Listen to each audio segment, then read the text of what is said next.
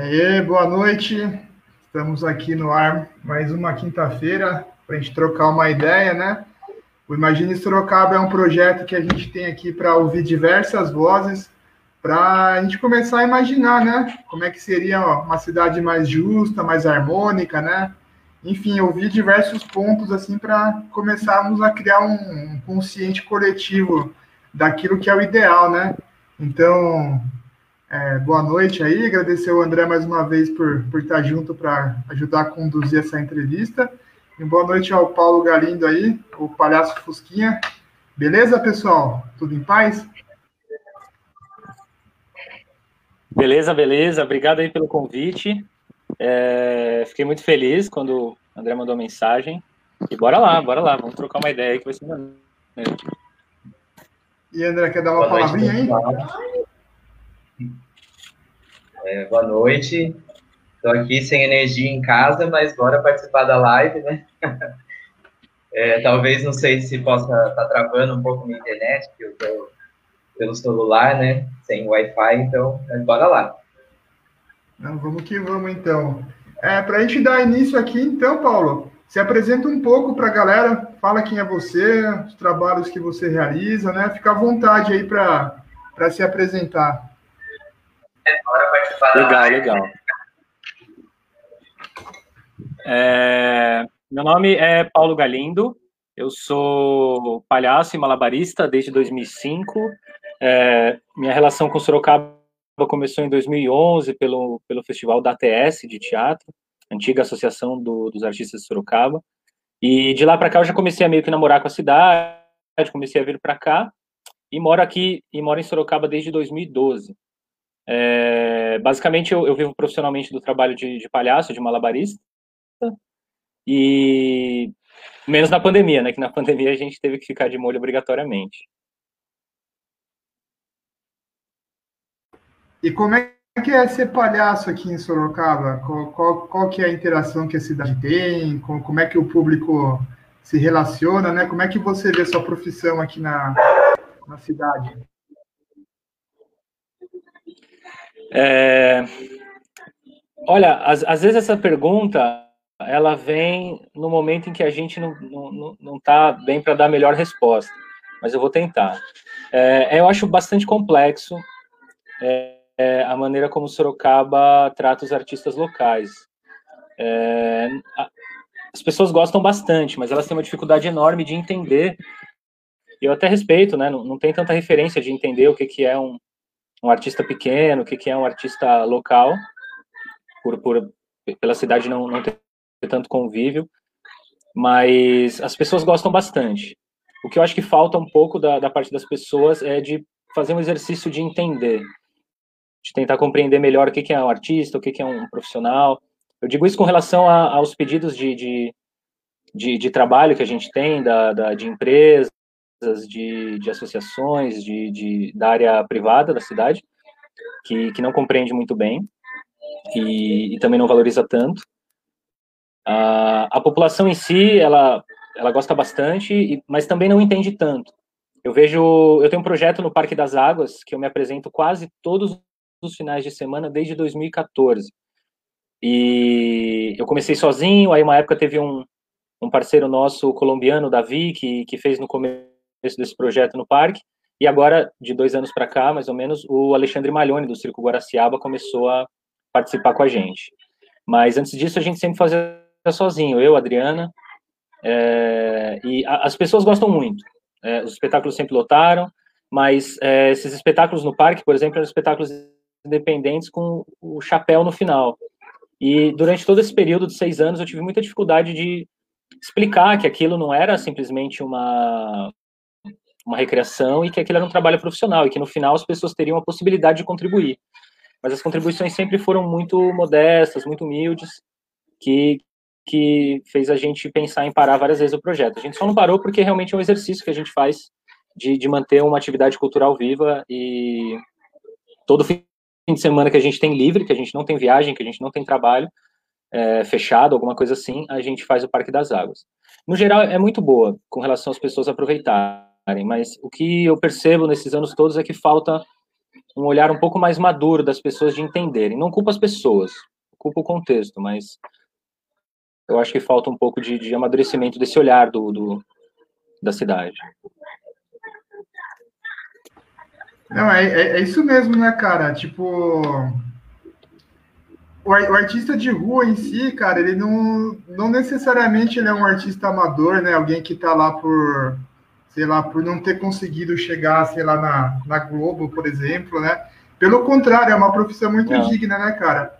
É, um tempo atrás, eu tava conversando com o pessoal do Monoclube, cara, que eles foram para algum lugar nos Estados Unidos para participar de um festival, cara, eles iam ficar uma semana lá, e daí quando eles chegaram, eles queriam saber, né, onde é que eles poderiam tocar e tudo mais, e daí comentaram com eles que para tocar na rua e fazer todo o lance do chapéu, cara, você tinha que passar por um processo de, de auditoria. Você, você ia lá para, sei lá, aonde, se apresentava, daí a, dava um papel para permitindo a pessoa tá, tá se apresentando e as pessoas entendiam que quem estava lá eram artistas profissionais, né? Pessoas que, que estudam e se dedicam, enfim, né? É um, é, é, é, um jeito diferente de você olhar para o artista, né? Mas aqui a gente encontra muita dificuldade com isso, né? As pessoas meio que têm que criar os seus próprios caminhos para se apresentar, né? É, uh, é, uma, é uma longa história, assim, e, e, e, as pessoas, elas também não, elas não têm acesso a isso. O que eu percebi é que muita gente estava vendo uma coisa como aquela pela primeira vez e falava, ué, como assim, vestido de palhaço, fazendo um show, tá cheio de gente? De, como, ele faz isso? Por que, que ele faz isso? Deve ser da prefeitura. E eu fazia sempre questão de dizer nos espetáculos que não era. O, o que eu acho que a, a, a sociedade, o, os políticos que a gente tem é o reflexo da sociedade que a gente tem. Os políticos são muito parecidos com a sociedade, só que são piores. Porque eles têm um, além de ter um olhar de desinteresse, às vezes eles têm um olhar maldoso. Então, eu tinha que imagina, eu estou doando um, um, um projeto, estou fazendo uma praça ser ocupada, fazendo é, continuamente as pessoas terem um lugar para ir no domingo, um conteúdo artístico, quem quiser, e ainda assim eu tinha que, é, além de vencer as dificuldades de fazer aquilo sem ser remunerado, de uma maneira independente, e passando o chapéu no final, que também não compensava financeiramente, a gente tinha que ainda brigar com o poder público e tentar ensinar ele, falar, olha, meu amigo, que eu tô constitucional, isso é comum, só que aqui na cidade não tem. E a gente passou por muitas brigas com o guarda municipal, com secretaria de secretaria de planejamento, que não, não tem nada a ver com cultura. É, a secretaria de cultura em si é, também acho que fez muito pouco para entender. É, nunca houve uma, uma visita oficial da secretaria de cultura para assistir esse projeto e entender esse projeto. Então, é, no começo eu não tinha equipação, porque eu ia para a praça e fazia. Depois começou a incomodar alguns guardas municipais, poucos, muito poucos, porque a maioria gostava muito e eu encontrava eles em outros lugares e tal. Mas alguns guardas municipais se ofendiam porque eles se sentiam é, passados por cima, né? Então eu tinha que lidar com guarda municipal e, e era uma época que eu era mais um pouco mais é, enérgico, então eu não, eu não, não, tinha o melhor diálogo. É, e eu tinha que lidar com quase que não, com alguns guardas, um, era um ou outro, especificamente, que, que não queria que aquilo acontecesse, que se sentiam desrespeitados. Eu tinha que lidar com um pedido de autorização que tinha precedentes, então a, a prefeitura não sabia como me autorizar e tinha e ninguém quer pôr o nome no papel, porque fala, pô, se o cara fizer besteira lá, eu, eu que eu vou pagar, então eu ia assinar. E a cada troca de gestão, é, por exemplo, quando eu comecei, eu acho que era Panúnzio. Então, não tinha um precedente, não tinha quem conseguisse fazer esse problema parar, essa perseguição, essa... É, houveram vários dias que eu não pude fazer show porque os guardas não deixavam. É, é, depois trocou de prefeito, veio Crespo, piorou muito, porque foi a, as autorizações foram para uma... Foi aí que eu comecei a pedir autorização, que antes eu não pedia. Foi para a Secretaria de Planejamento, que tinha um sistema totalmente burocrático e nem entendia o que eu estava fazendo. É, eu continuei pedindo, comecei a pedir autorização, comecei a, a fazer 100, comecei ter muito problema. E, resumindo, nos seis anos de projeto, basicamente a gente teve mais empecilhos do que apoio. O único apoio que a gente tinha eram pessoas que estavam ali que algumas já assistiam há muitos anos e realmente defendiam, ficavam, ficavam muito irritadas quando eu era proibido e, e, e compravam a minha luta. Mas a luta ali, local, na hora, né? E, e depois de, de cinco anos, ano passado, a gente conseguiu com a Secretaria do Meio ter uma conversa mais direta com o secretário Maurício Mota, que ele falou, olha, eu acho fácil, o Parque das Águas é nosso, não é da cultura, quem, quem determina as coisas é a gente. Um outro erro enorme de gestão, você ter os espaços culturais das cidades em secretarias que não são culturais. Mas ele foi muito bacana e falou, olha, a gente lança uma porquia, a gente faz um projeto. Eu mandei, eu mandei várias recomendações de, de Portugal, onde eu estive fazendo temporada, de uma cidade que apoia completamente, de outros lugares, e a gente criou, quer dizer, eu, eu, eu mandei, eu e o Alexandre mandou bastante material para eles, e eles criaram um sistema que chama Arte nos Parques, que facilitou bastante e teve um benefício que era a divulgação. Eles faziam uma pequena assessoria de imprensa que dava resultado, ia para os jornais, acabava que, que, que compartilhava. Mas não é o ideal, porque a gente ainda tem que se ver pedindo autorização para algo que é constitucional e que, segundo o artigo 5 da Constituição, é livre a manifestação da atividade artística independente de censura ou de licença.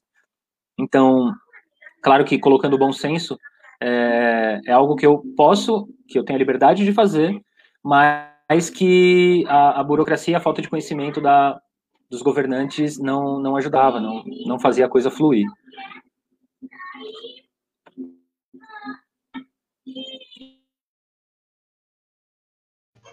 É, Paulo, pelo que você disse, assim, cara, me pareceu assim bastante de que a Secretaria de Cultura não teve não apareceu em nenhum momento, né? Sendo que é uma secretaria criada também para acolher os artistas, para ver o que, que, o que, que, tem de produção, né? Eles deveriam saber o que, que existe de produção cultural na cidade, para que desse um certo apoio, para saber, pelo menos procurar entender que não falou o trabalho que você faz, né? É, é, é, é engraçado porque o que o Maurício Mota fez em um mês de conversa, de algumas visitas, algumas reuniões, ele mandou primeiro, eu pedi, manda primeiro edital para a gente, para a gente dar uma avaliada e te dar um feedback. Fiz isso, ele foi atencioso, e aí a gente transformou uma coisa que estava enrolada, que tinha problema, e pior, ainda tinha muito problema com funcionários locais do parque, que que era uma coisa complicada, sabe? Era, era, bem, era é bem, difícil de explicar, mas não, não ajudava, não ajudava nem um pouco.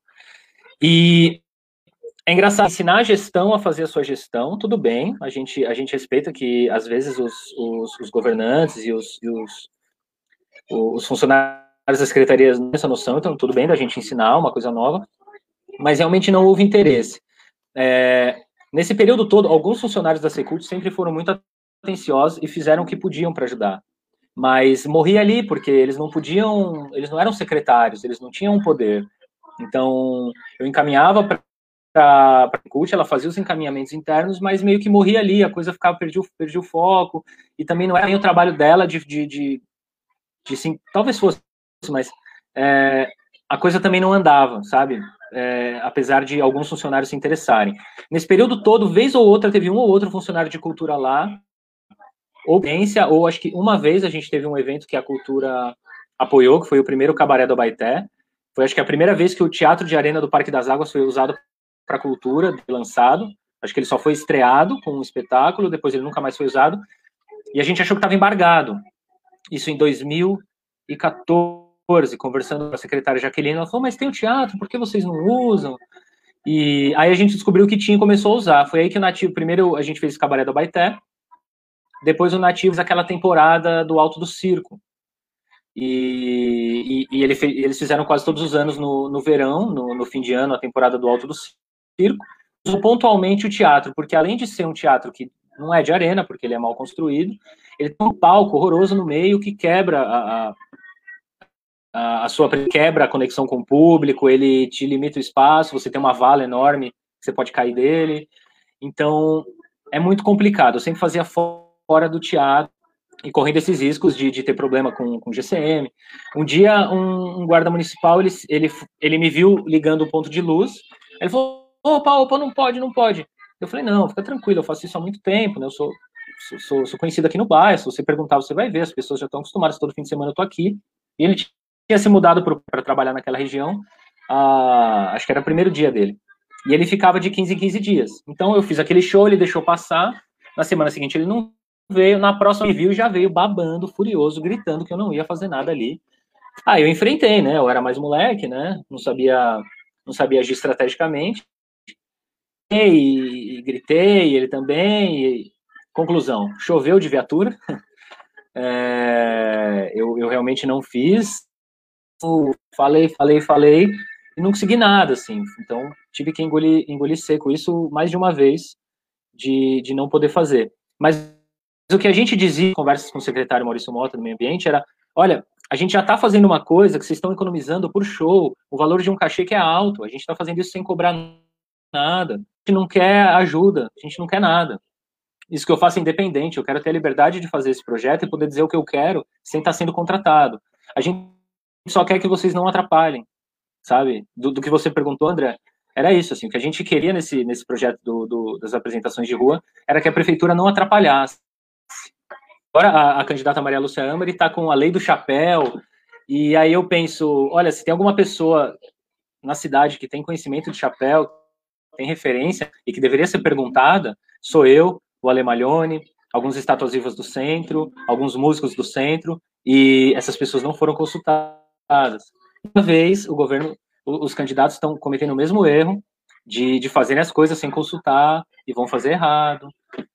E, e, e é difícil.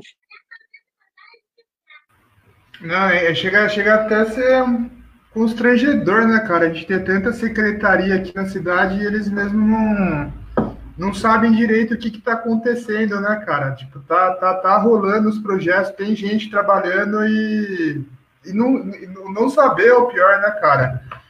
Isso que é, que é o complicado. Eu, eu, eu, na feira do, do Campolim, lá do, dos orgânicos, a gente vê isso, né, cara? O orgânico ele tem uma.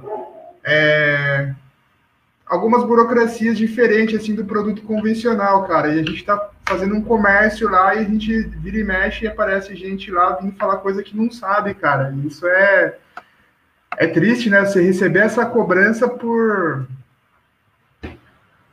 por, por, por estar trabalhando, né, cara? Esse que é o complicado. É, mas voltando aqui ao espetáculo, cara, agora eu tô lembrando, meu, cheguei aí num espetáculo de final de ano lá no, no Parque das Águas, né? Aí, é, enfim, né, cara, é super importante essa, essa movimentação cultural, cara. Eu, eu assim, cara, eu gosto muito de, de, de sair, mas eu não gosto muito de, sei lá, lugar badalado e tudo mais. Então é bom você estar numa praça assim e ver um, um espetáculo, né, cara? São, são coisas assim que, que, que aparentemente pode soar como algo muito é, aterrorizante assim para a galera que é do governo, ó, pessoas que estão querendo passar uma mensagem aqui para todo mundo virar comunista, mas não tem nada a ver, né, cara? Acho que o, o lado o, lado artístico, assim, cara, ele vai muito além do, de ser um, um protesto, cara. Ele, ele, ele, faz parte, né, cara? Ele não, não, não, tem, ele tem o viés político por trás, mas ele faz parte da nossa essência, né, cara? A gente tem que consumir cultura, a gente tem que consumir arte.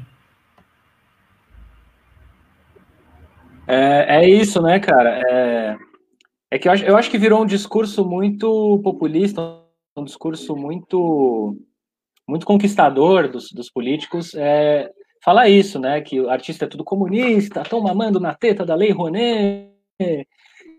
É, eu, eu vou chutar, porque eu não tenho esses dados, mas eu acho que é, 95% dos artistas do Brasil é, não perto de uma Lei Rouanet, de um edital, de, de algo de, de incentivo público para a arte.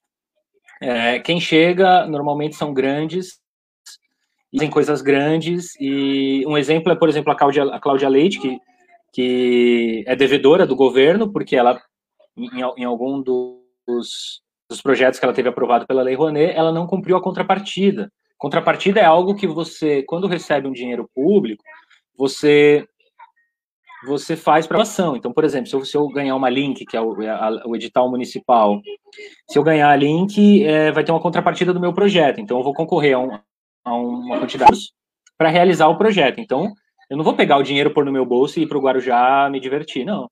A gente vai ter que cumprir uma, uma grande contrapartida, que são normalmente oficinas, apresentações, e muitas vezes a contrapartida que você cumpre, ela custa mais do que você ganhou, né? Então, normalmente você, em editais, você acaba trabalhando é, bem mais do que você deveria receber.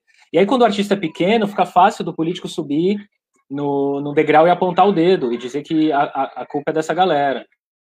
Só que é, é um assunto muito complexo, porque tem, tem estudos que, para cada um real investido em cultura, pode gerar até 13 retorno para o governo. Porque imagina que a gente ganha um edital, por exemplo, de 30 mil reais. Nesses 30 mil reais, a gente vai ter uma costureira que vai ganhar um dinheiro para comprar tecido e para a mão de obra dela para fazer um figurino novo. A gente vai lá no centro, vai comprar fiação, vai comprar caixa de som, vai comprar tripé, a gente vai dinheiro desse projeto no centro, vai dar lucro para as lojas. A gente vai comer marmita, a gente vai pegar Uber, a gente vai, se, se, se a gente se machucar, a gente vai ter que comprar um remédio que vai ser numa farmácia, e a gente vai ter o nosso cachê. O nosso cachê ele vai representa, representa normalmente 10% do projeto, que é muito pouco, pelo tanto de coisas que a gente produz, e até o nosso cachê a gente vai gastar na cidade. Então, é impressionante como eles atiram no próprio pé. É, por exemplo, o Manga agora, no, no acho que era na, na, pandemia, ele falou que como é que vai deixar o dinheiro na cultura? Dinheiro micharia, né, do Fundo Municipal de Cultura que eles queriam pegar. Se a pandemia está matando as... É, esse discurso é velho. O Panunzio, quando saiu da, do mandato dele, ele pegou todo o dinheiro do, do da Link, que tinha disponível para o edital o único edital que a cidade tem, era 800 mil reais, se não me engano, para atender centenas de artistas, é, de projetos de artistas, e ele saiu com esse discurso, olha, Santa Casa está precisando, não deixar as pessoas doentes, então, é, além disso, eles fazem fama, porque as pessoas acreditam, e as pessoas não têm senso crítico para investigar e ter por si só. A, a, a, secretária Jaqueline, ela mais ou menos chegou perto de fazer a, a coisa melhorar. É, houve uma época em que havia um lugar disponível para os artistas é, concorrerem, utilizarem, e começou-se a perceber que isso daria certo, mas logo acabou, e logo a gente retrocedeu mais alguns anos com a entrada do, do, do próximo prefeito Crespo. Então é isso, assim, a gente é, investe, quando você investe em cultura, além de você fazer o dinheiro lucrar, o dinheiro ele, ele retorna depois para os cofres da prefeitura em imposto, em uma série de atividades, é, você economiza em segurança. É, não é à toa que os jovens de, de, de, periferia, eles só escutam funk, eles só escutam o sertanejo do mais comercial e pior que tiver, e eles, a, o, a atividade cultural deles é no rolezinho, no, pancadão. E aí, o consumo de droga descontrolado, o consumo de álcool descontrolado, a, a polícia é violenta, mas ninguém para para pensar que não chegou até eles outra opção de cultura, que só chegou o que vem pela internet, que é o funk, que é a modinha deles. Então, quando você trabalha em cultura, você seleciona diversos outros é, problemáticos da, da, da, da, cidade.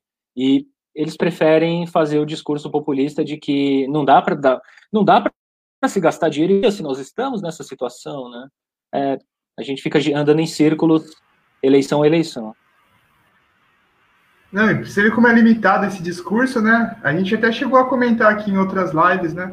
O quanto é importante a cultura na pandemia, né, cara? A gente fica aqui em casa, às vezes, sem ter muito o que fazer, né? E aí você vai, você vai se distrair com o quê? Vai, vai absorver um, o quê, né? Você, você, você tá limitado no seu espaço. É, e, e é engraçado, porque essas críticas vêm de, de pessoas que chegam em casa do, depois do trabalho. No caminho do trabalho até a casa, elas estão ouvindo música no rádio música artistas. Elas chegam em casa, elas trocam de roupa, não sei o quê, sentam na televisão e vão assistir conteúdos artísticos, vão assistir uma Netflix, vão assistir um filme, vão assistir ela. Isso tudo é feito por artista. É, depois eles vão assistir vídeos no YouTube, que é feito de, de conteúdos artísticos. Então, a, é muito engraçado, porque as pessoas, é, elas apontam o dedo para o artista local, mas o, o artista que vem de Hollywood, um filme de super-herói, ele estoura bilheteria. E pior, aquele filme do, do, do, do Thanos, do carecão lá, do, da Marvel, é, foi um filme foi um filme que deu muito problema para o cinema, porque eles queriam pegar todas as salas de cinema. E é um problema do cinema nacional que não consegue crescer, porque falta sala de cinema. Porque vem esses filmes de fora e eles... É, tinha cinema que de 13 salas de filme, eles oito eram do, do, do Vingadores. Só não eram 13 lei, tem, tem, ainda tem algumas leis que proíbem que você tenha é, é, todas as salas transmitindo o mesmo filme. Então, a artística que por isso que não dá para culpar a sociedade em partes, né? Elas têm culpa sim, mas não dá para pegar muito pesado com a, com a população em geral, porque filme para eles de super-herói, que, que, que para mim é, eu não consigo assistir mais depois que eu, que eu, que eu cresci um pouco. Os últimos filmes que eu gostei de super-herói foi dos X-Men antigo, lá os primeiros X-Men. Depois eu comecei a ver que, olha, isso é um pouco infantil, né? Eu acho que eu cresci, isso, isso não me pega bem. Respeito quem gosta, mas. Então, filme é super-herói, é, teatro e, e, arte cênica é novela, música é funk sertanejo comercial, não um, um funk estrutural, um funk raiz, que, que ainda tinha uma, uma, uma, uma, cultura, que ainda tinha música envolvida, ainda tinha uma letra bacana. Então, assim, a sociedade consome, consome o pior da, o pior da arte e cria esse padrão, que o correto é isso. O que é o que está fora disso é estranho, é vagabundo, é comunista, tá errado.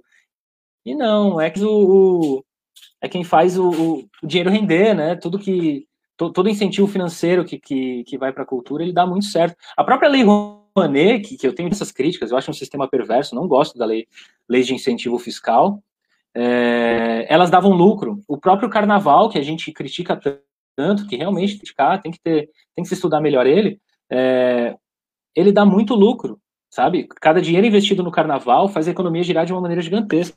Em Salvador, Rio de São Paulo, tem vários estudos sobre isso da Fundação Getúlio Vargas, é, mostrando que, que é positivo, sabe? Então, é difícil, cara. É, é, é difícil lidar com, com fazer arte no Brasil. Pois é, Paulo, tem. Por isso que eu falo, o pessoal fala mesmo, né? Que quem é, vai lá e vive de arte é, é, por muito amor, né? Porque tem, tem que ter muita dedicação, tem que lutar muito, né? Para conseguir realmente conquistar o seu espaço, né? Dentro de uma, uma cultura que é muito mainstream, assim, né? Que vai arte pesada assim, gente, né? Então você tem que parar um tempo assim para pensar aí, nossa, eu preciso também valorizar o artista que está aqui do meu lado e tudo mais. Então eu queria perguntar para você como que foi assim a, o seu processo assim de se tornar artista, né? Como que você foi percebendo assim, falando, nossa, é, é isso mesmo que eu quero fazer, essa é a minha missão. É... Olha, é, é, é caro responder.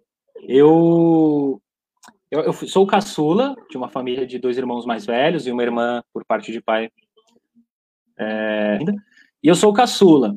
E aí eu sempre cresci meio que à sombra dos meus irmãos, à sombra das referências que eu tinha e não tinha muito, muito a minha própria opinião. Isso foi, isso durou bastante.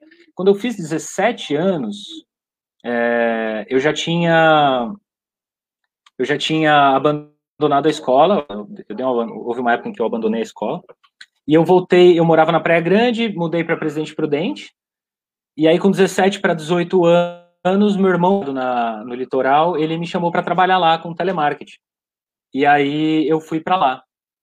É... Chegando lá, fui conhecer não sei o quê, e meu irmão me falou, meu, eu preciso te mostrar uma coisa que eu conheci na rave. Meu irmão frequentava as raves, as festas eletrônicas, e me mostrou um tipo de malabar que chama flag, que é uma bandeira de pano que com as mãos, e, e, é bem bonito. Eu olhei aquilo e já, já pirei, assim, gostei pra caramba, e comecei a treinar. E a partir daí, é, mais volta, assim, porque eu já já estava ficando uma, duas horas por dia, todos os dias treinando. É, o nosso amigo da época, o Denis, ele, ele já tinha um certo domínio do, do, do, brinquedo, eu passei ele muito rápido, eu comecei a ficar bom naquilo muito rápido, mas ainda assim era só uma brincadeira. Isso foi em 2005. É, esse trabalho com a empresa de telemarketing não deu certo, para minha sorte, e a gente morou um tempo em Tocantins, depois voltou para a praia, e aí eu voltei para Presidente Prudente em 2006, em, acho que já era 2007. E lá eu conheci mais uma cara que fazia, coisa que eu só tinha visto um ou outro fazer pessoalmente, eu consumia algum conteúdo na, na internet, que naquela época tinha pouco, era Orkut ainda, tinha um grupo do Orkut que era, era Swing Poi Brasil, se eu não me engano, e aí lá tinha algum conteúdo de malabarismo, mas eu nem sabia que isso era malabares.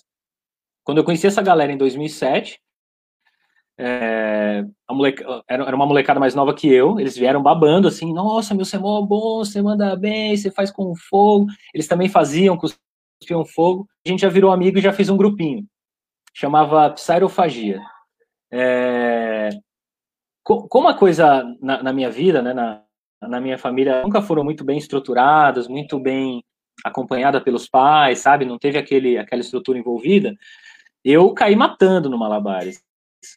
Esse uns 15 quilos, eu já estava magro, emagreci uns 15 quilos, eu treinava o dia inteiro, ficava na rua o dia inteiro, não tinha dinheiro para nada. E virei pé, mas estava jogando Malabares muito bem. Aí, em 2007 ainda, eu acho que eu conheci o grupo Rosa dos Ventos, lá de, de Presidente Prudente o, fui assistir uma apresentação com eles e eu já estava super encantado com a arte, já estava querendo, a gente já pegava pequenos trabalhinhos em raves, nunca ganhava nada, a gente ganhava entrando, né? a gente ia na, na revizinha apresentar e ganhava, entrava de graça, então a gente trabalhava para entrar de graça naquela época. Aí conheci o Rosa dos Ventos, conheci o espetáculo, vi que tinha um universo por trás. Eu achava que eu era o melhor malabarista da região, porque eu jogava cinco bolinhas, e fui ver que tinha outros que jogavam e falei, olha só, preciso melhorar. E aí, aí, aí que não teve volta mesmo, quando eu conheci essa galera, porque era uma galera muito receptiva, acolhedora, com pensamento montado, é, que ensinava, que dava estrutura, que queria ter mais gente próxima, muito agregadores. E aí o, o pessoal do Rosa dos Ventos chegou na uma uma turma de, de viajante Mambembe, né? A, a galera que viaja, artista de rua que viaja, né? Eram argentinos e um chileno. E aí eles ficaram hospedados na casa de alguns integrantes do Rosa dos Ventos, eu já frequentava muito lá, e depois, como embora, deu uma semana os caras não iam embora, deu duas semanas os caras não iam embora. Aí o, o Fernando, um dos integrantes do Rosa dos Ventos, dos Rosa dos Ventos falou, é, viu, por que, que vocês não montam um grupo? Tinha, tinha a esposa do Fernando, tinha uma outra menina na cidade, tinha eu, tinha mais um outro malabarista da cidade, vamos montar um grupo. Montamos um grupo de nove pessoas em 2000 2008 que chamava Atias. Em duas semanas, um espetáculo estava pronto, a gente já estava apresentando. Tudo muito rápido, Rosa dos Ventos ajudando a gente com tudo, com figurino, com malabares, com tudo. E a gente começou a se apresentar gratuitamente para pegar experiência e tal. E no ano seguinte, alguns, o grupo rachou, né? Algumas pessoas foram embora, seguiu com menos integrantes, eram cinco pessoas a partir daí. É, inclusive, aí a, a, a, aí a gente gente melhorou um pouco mais profissional, a gente ganhou um pequeno PROAC naquela época, e a coisa começou a ficar mais teatro de rua, teatro de grupo, um pensamento mais politizado. E acá eu já, já seguia a, a carreira de uma maneira mais profissional. Mas eu acho que eu, eu seria tocado por alguma coisa e eu ia me dedicar completo a isso, porque era mais ou menos o que é, eu, eu e meu irmão do meio, que a gente é, é, é, mais próximo, a gente sempre foi assim, sempre que a gente gostou de alguma coisa, a gente fez muito até tentar ser o meu. E em mais ou menos em 2002, quando eu estava já em Presidente Prudente, eu conheci as lan houses. Na época do ensino médio, eu tinha 13 anos, 12, 13 anos, conheci as lan houses e descobri que havia um universo muito mais interessante do que a escola. E aí eu repeti três vezes o primeiro colegial. Eu não ia para a escola, aula todos os dias e tentava angariar o maior número de, de menores de molecada para ir comigo e a gente passa e eu passava o dia na lan house até fechar já. É, então, isso já era mais ou menos um, uma ideia de que quando eu encontrasse alguma coisa que eu realmente gostasse de fazer, eu ia fazer ela completamente. E aconteceu alguma coisa que foi com, com malabares, em especial, e, e, e com arte circense, né? Ó, eu falo muito, se vocês não me freiam aqui, ó, vai dar 10 horas ali de live. Não, fique em paz. final aí, porque, ó, Não, vamos, vamos aproveitar esse gancho aí para a gente, pelo menos, fazer a única pergunta que a gente tem programado aqui, né? Que é como é que você imagina Sorocaba? pensar, pensar, pensar, porque é complicado. Olha, eu, eu imagino como é que seria uma Sorocaba ideal, né? Se, se essa for uma resposta válida. Eu acho que só a população só precisa acertar na eleição, assim, precisa amadurecer um pouco o pensamento com relação a, a, a, políticos, porque esperar que a sociedade amadureça e participe da, da política, é, acho que ainda é cedo, mas eu acho que se a população começar devagarzinho, entender um pouco melhor, começar a perceber que os lobos em pele de cordeiro, quatro em quatro anos, e eles se alternam, e a cidade colhe os prejuízos com isso, é, se, se, a sociedade começar a perceber isso, a coisa melhora muito. Se um candidato certo ganha uma eleição, a, a transformação é absurda. Mesmo que, nesse período de, de mandato, ele seja atacado, atacado, atacado, atacado e não consiga se reeleger, né? Porque as pessoas ainda acreditam em fake news, né? E quando a gente acerta isso, é capaz de transformar a cidade, porque as coisas não acontecem sozinhas. É, o cenário artístico de Sorocaba é, é triste, porque não, não, não, não, existem coisas continuadas, as coisas não crescem, porque não se tem incentivo, porque não, não adianta você ter um teatro municipal que o sábado e o domingo é reservado para espetáculo global, para peças grandes que vêm de fora. É, e aí você tem uma terça-feira, foi assim durante muitos anos, você tem uma terça-feira para fazer espetáculo que não que quem vai no teatro numa terça-feira?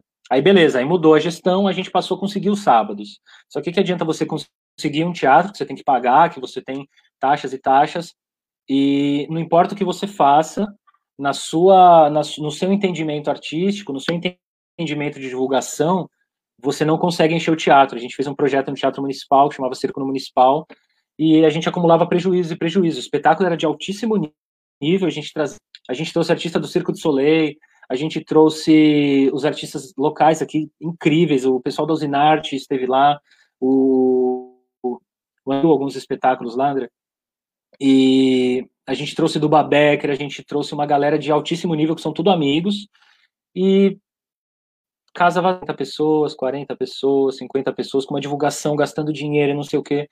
Então, eu acho que se a cidade ela pode se transformar, se aquilo que a gente gosta, se as pessoas se ligarem um pouco e pararem de cair no mesmo conto de quatro em quatro anos e começarem a pelo menos assumir um pouquinho só responsabilidade nos seus atos, parar de agir na internet como não age pessoalmente.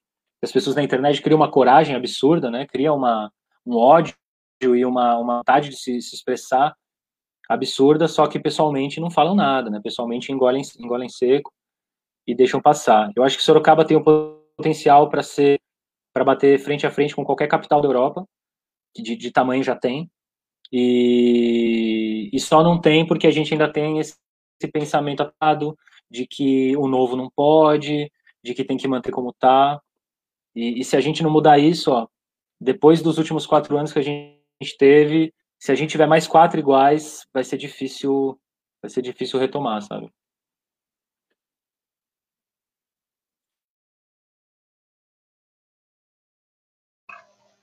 Pois é, Paulo, é, é um momento agora, né, de todo mundo refletir e também pensar junto com a gente, né, como que você imagina a sua Sorocaba, né?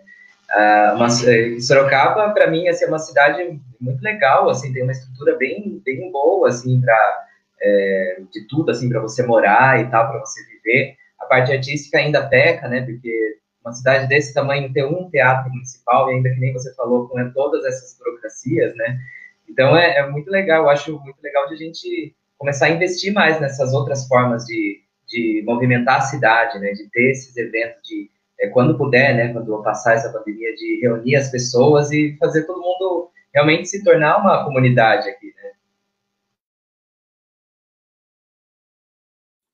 É, justamente.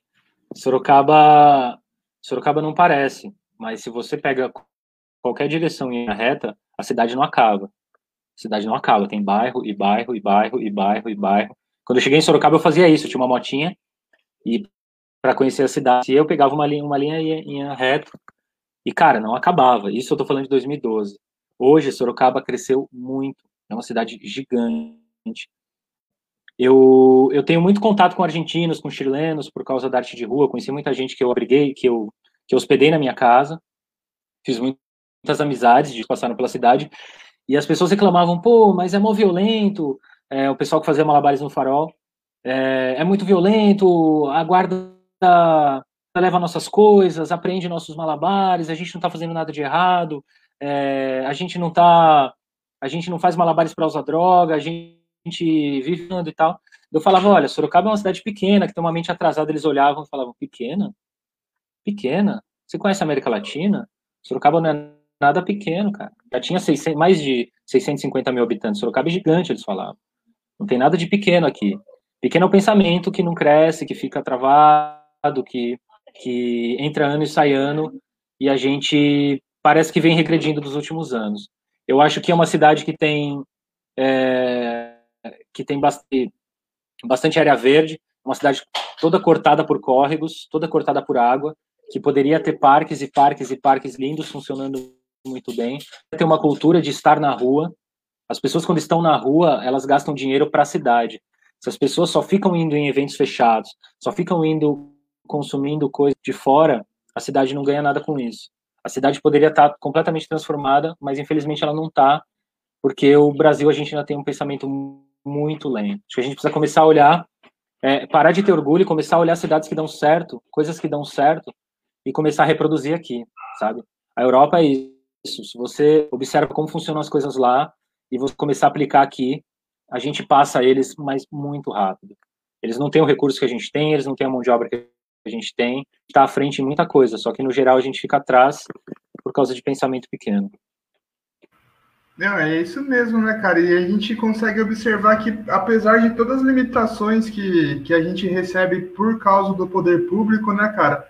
Você vê uma galera com muita vontade, né, meu? A gente vê o, sei lá, festivais de música que aconteceram nos últimos tempos aqui na cidade, tipo, artistas bons, né, uma movimentação bem massa na cidade.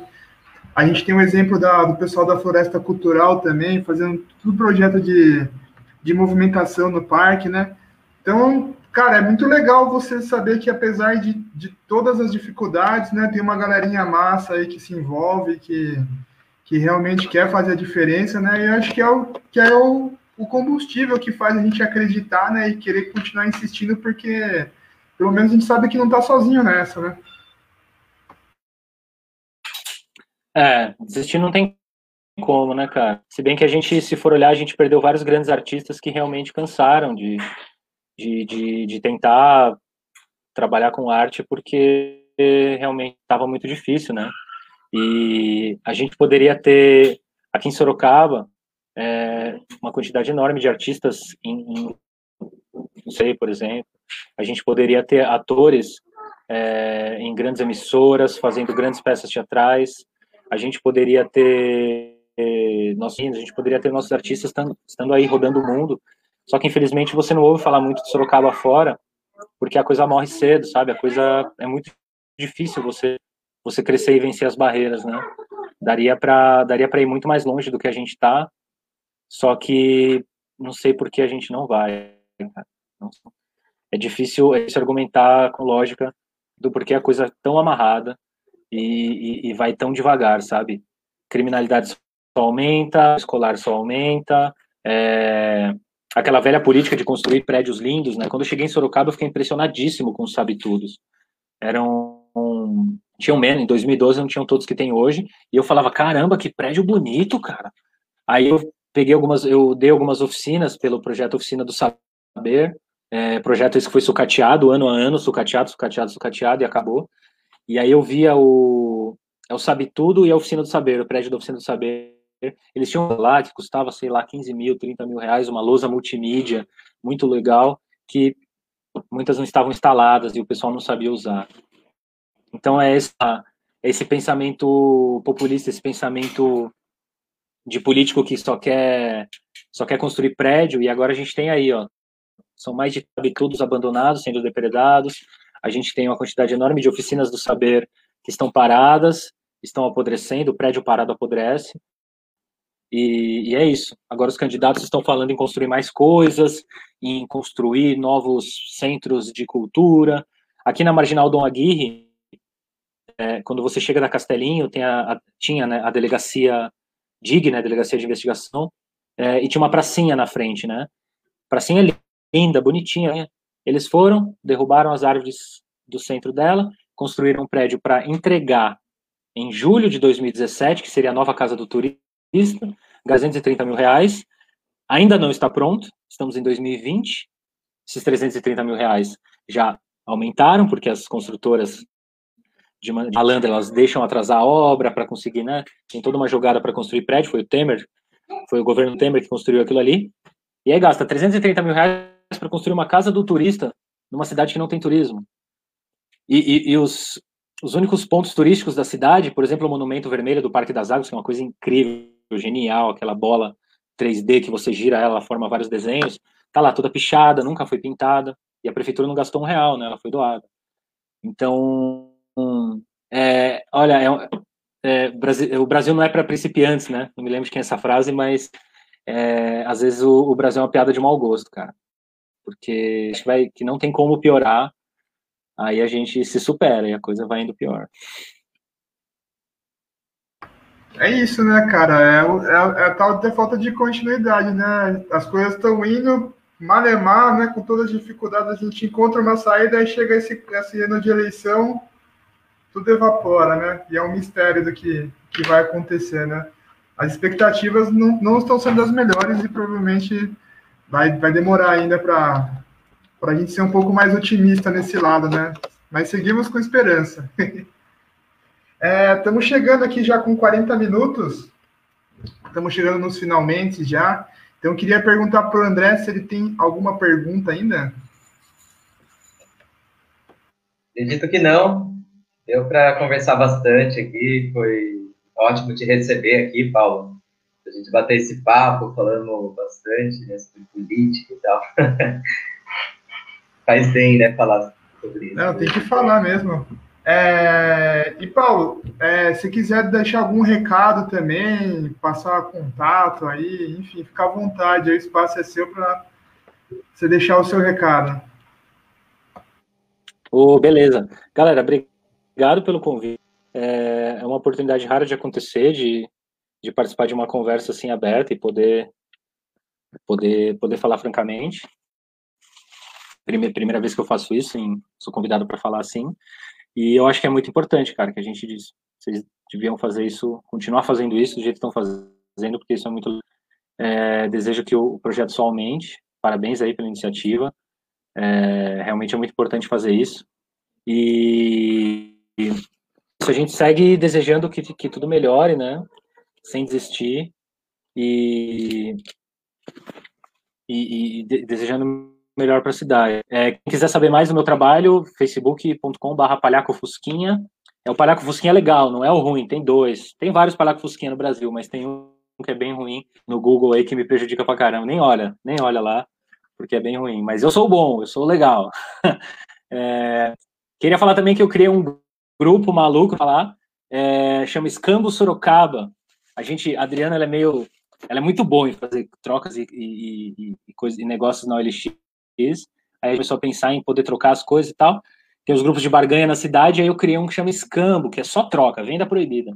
E o negócio viralizou, mais que o, que o, que o coronavírus. Já estamos com cinco meses de grupo, com 41 mil pessoas. Essa live foi transmitida lá. Mandar um abraço para a galera do Escambo. É proibido compartilhar compartilhar a live no grupo. Desculpa, galera, eu vou apagar daqui a pouco. e depois vocês dão uma olhada lá, é um grupo de trocar coisas que viralizou e a galera tá na febre lá de fazer trocas e trocas de coisas. E acho que é um, é um reflexo de que as pessoas querem, querem, sei lá, ressignificar as coisas, querem mudança, né? Trocar é mudança. Então é isso. Obrigado pelo convite aí, Caio, André. É, foi muito legal estar aqui. Pena que o tempo é curto, eu ficaria aqui até umas 11 abrir uma cerveja ali a gente. Valeu, né? Não, mas vamos, vamos conversar mais para frente, assim, a gente vai. A gente vai rodando aqui os participantes, mas uma hora a gente vai voltar a trocar ideia, né? Dependendo do assunto, aí a gente pode marcar uma conversa só para falar do, do escambo, né? É um grupo que eu participo. É, inclusive, quando o André comentou de você, né? Aí eu falei para ele que eu, eu tava com uma máquina de desidratar alimento aqui, aí eu troquei por um violão, aí já comecei a fazer aula com o violão, que daí é, é, isso que a gente tá falando, de movimentar né, a, a economia e tal, né? Tipo, por, por causa de um grupo, eu já tô com um professor de violão, que também né, nessa, nessa loucura toda de pandemia, talvez deve, deve estar tá sendo mais difícil se sustentar, né? Enfim, né? As histórias é. vão acontecendo, né? A gente precisa colocar em prática só. É. Eu fiz, eu fiz três, quatro, três meses de aula de inglês trocando em pão e bolo, né? Agora a gente faz bolo, né? A gente faz pão e bolo aqui em casa, vende. É, e eu fiz quase quatro de aula de inglês trocando em um bolo. Você acredita? Eu acredito, cara, porque é, é isso, né, meu? A gente tem que imaginar outras formas de se viver, né? A gente já tá saturado do, do jeito que tá. Infelizmente, a gente não pode mudar porque a gente nasceu nesse, nesse mundo doido, né? Mas, enfim, a gente vai encontrando oportunidades. Vai sim. E, e nem você falou, né, Paulo, significando as coisas, é, fazendo só trocas, né, sem usar o dinheiro e tal. Isso você vai movimentando todo mundo da cidade. o cara falou, né? Por causa de uma troca, ele foi lá e contratou um professor de, de violão, então é muito legal isso, né? Ver esses movimentos. É, os depoimentos que eu, que eu recebo, o grupo é 77% mulheres. É, os, os, os, que eu recebo de, de pessoas que estavam em depressão, que estavam tristes, e o grupo deu uma transformada no humor, que as pessoas... É, o grupo, ele parece televisão de cachorro. Você fica rodando vendo as propostas, você quer tudo, é, você quer fazer, você quer trocar tudo. A gente trocou mesa, a gente trocou livro, brinquedo de criança, roupa. A gente trocou tanta coisa que a gente não poderia comprar com esse grupo maluco que que, que eu, tô, eu tô até agora com o sucesso que ele fez. Aí começou a brotar grupos semelhantes, né? E aí já tem um grupo de 8 mil membros que tem dois, três meses de, de vida, tem quase 8 mil membros de escambo também, assim, então já tem uns 7, 8 grupos aqui na região de escambo, e o negócio tá, tá viralizando bizarramente. Ah, outra, outra história do grupo também. Ah. É, eu colo, lá em Itapiraí eu colo numa aldeia indígena, né, cara, e tem muita criancinha lá, e eles, toda vez que eu ia lá, eles ficavam pedindo DVD, né, de desenho, essas coisas. Aí teve uma mulher, cara, que colocou lá que tava doando uma caixa de DVD, que não estava mais usando e tal. Aí levei uma caixa gigantesca lá, cara, cheia de filme para criançada. Nunca mais me pediram filme. Ô, legal, cara, que legal. Cada história maluca que acontece, uma vez é, eu fui fazer um escambo para Adriana, para minha esposa, e aí eu cheguei na casa e, pô, já vim nessa casa, já fiz troca aqui. Aí eu olhei, não, não é nesse número. Ah, é na casa da frente, já fiquei de cara. Falei, nossa, mano, a vizinha da mina também tá no escambo. Aí para carro desceu uma mina com um negócio de varal, assim. É outro escambo. E era, cara. E era. Às vezes eu tô andando pela cidade, eu vejo pessoas com sacola, trocando sacolinhas, assim, eu falo, meu, acho que isso daí é um escambo, viu?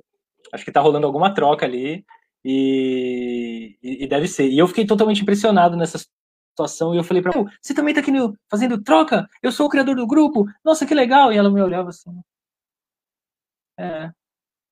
Deu a menor bola, se ninguém deu o menor, mas eu fiquei super, nossa, que coincidência, que coisa doida. Ninguém tava nem aí, mas, mas funcionou, foi bom para todo mundo, todo mundo fez troca. Bom, é isso aí então, cara. Seguimos firme aí, chegando possibilidades. Então, agradecer a todo mundo aí. Uma ótima boa noite. Valeu, galera. Boa noite, Valeu, obrigado, Paulo. Obrigado, Caio. Valeu, André. Valeu, Caio.